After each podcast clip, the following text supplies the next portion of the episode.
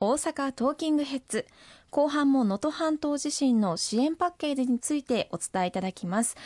前半は2つの柱についてお伝えいただきましたが3本目の柱ですよね。次はどういったものになっているんでしょうか？はい、あの地域の方々がその一本目の柱である生活の再建、そしてなりわいの再建、これを進めるためにも重要なのはその基盤となるインフラあるいはライフライン、また公共施設、この迅速な復旧が必要となってまいります。大変あの大きな予算も必要となってまいりますので、しっかりこれを国が支えているということ、まあ、国が責任を持って本格復旧を行うためのまあ超自治体体力のない財政力も非常に小さい自治治体もありますので国が権限代行を行うということも実施をしていったりあるいは1月11日には激甚災害指定というものも行われましたけれどもこのことによって被災地方公共団体の費用負担に対する国の手厚い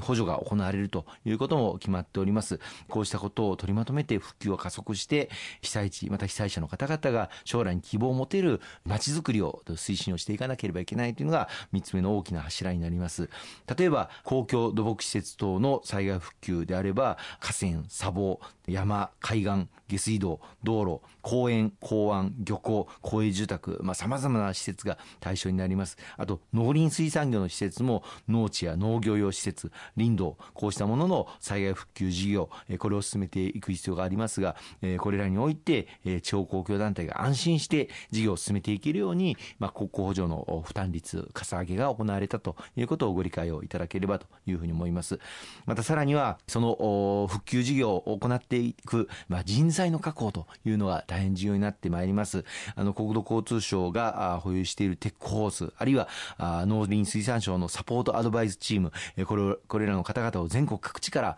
応援に派遣に行っていただいて被災している状況の調査あるいは復旧方法をどうしてどのように復旧していくかということのアドバイス助言を行っていくことによって災害復旧を迅速に実施をしていくということになります。さらには医療施設あるいは水道施設学校施設社会教育施設文化財の復活復旧あるいは放送通信施設社会福祉施設もうありとあらゆる施設が被災をしております。特にまあ今回甚大な被害を受けた上下水道、これについては、まあ、実は今年の4月にですね、水道行政、上水道と下水道で、これまで所管官庁が違ってたんですが、これまで上水道は厚生労働省が、そして下水道は国土交通省がと、所管官庁が違っていたんですが、今年の4月から、この上水道について厚生労働省から国土交通省に移管するということがすでに決まっておりました。したがって、この国土交通省に移管することも見据えつつ、両省が連携をして上下水道の復旧復興に向けた支援を行っていく上下水道一体となった早期復旧を国のリーダーシップの下で進めていくという方針が確実になりました水道についてはその被害が非常に大きいので今回4月以降に本来であれば補助率が引き上がる予定だったんですけれどもこれ前倒しをして地方自治体を支援してしていくということも決まっておりましてこの上水道また下水道の復旧地域の方々も大変懸念をしておりますどれぐらいかかるんだろうかという見通しも一日も早く示せるようにしていきたいというふうに思いますね。このインフラに関してはインフラの復旧も少しずつ進んでいるという報道もありましたけれども実際に現地はいかがでしょうか？はいおかげさまでもうさまざまな方々関係者の方々のご尽力によりまして電気については一部の地域を除いて大半の停電が解消されたというふうに聞いております。またあの水道についても水は基本的に何らかの形、まあ、給水車等ですねで届くようになってまいりましたが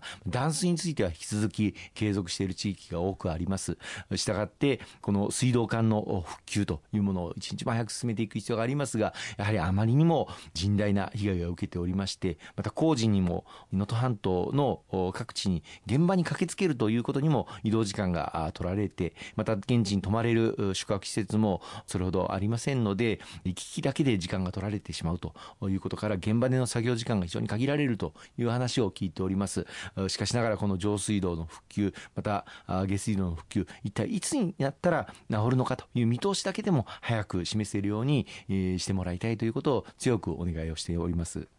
そうですねそしてこういう災害が起こった時いつも考えさせられるのは地域によって抱える課題がまるで違うということなんですけれどもこういった地域ごとの課題を把握することはやはり大事ですよね。おっしゃる通りですね。我々もあの阪神・淡路大震災あるいは東日本大震災こうした大きな震災を経験をしてきました。まあその度ごとにさまざまな災害からの復旧支援策制度面でもあるいは予算面でも充実をさせてきた、まあ、そのことが今回の能登半島地震の迅速な支援にも結びついていることは確かなんですけれどもやはりあの阪神・淡路大震災あるいは東北の東日本大震災とは全く違う側面も今回の能登半島地震ではあります、まあ、半島という非常に細い地形の中での移動が極めて困難であること沿岸道路という極めて限られたアクセスしか道路がなくしかもそこが山あいでしたので土砂災害で多くの道路が寸断されてしまったことさらには海からの支援ということも必要になりましたけれども海底が隆起をして船もなかなか近づけない。そこで今回は海上自衛隊が、まあ、いわゆるホバークラフトイルキャックというですねこれで乗り入れて物資を運ぶということもやりました。またヘリコプターからの空からの支援ということも多く行いましたけれどもいかんせん山あいでヘリコプターも着陸できる場所を探すのが大変だったということもあの聞いております。それぞれの地域の地盤の状況等もわからない中で、まあ、二次被害をあの起こしてはならないということもあって本当に困難な中での支援正月返上で自衛隊警察消防の方々行っていただいたことに改めて敬意と感謝を申し上げたいと思いますね。そうですねそして児童に対しての心のケアも気になるところなんですけれどもこういったことも非常に重要な取り組みになってきますよね。はいおっしゃる通りで、まあ、あの学校の再建というものも当初は全くできない状況で学校の教育現場の復活というものが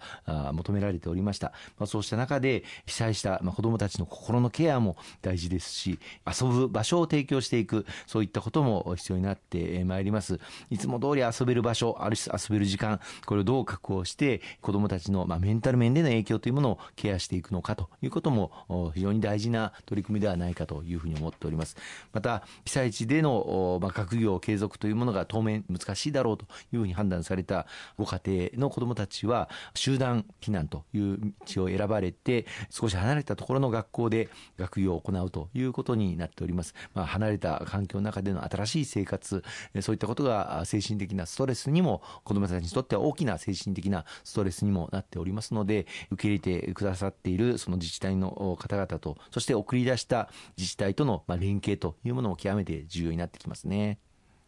ありがとうございます。今回は能登半島地震への対応をたっぷりとお伝えしました。石川さん今週もありがとうございました。今週も大変ありがとうございました。引き続き能登半島地震からの一日も早い復旧復興に向けて我々公明党もまた政府与党全力を挙げて取り組んでいきたいと思っておりますのでよろしくお願い申し上げます。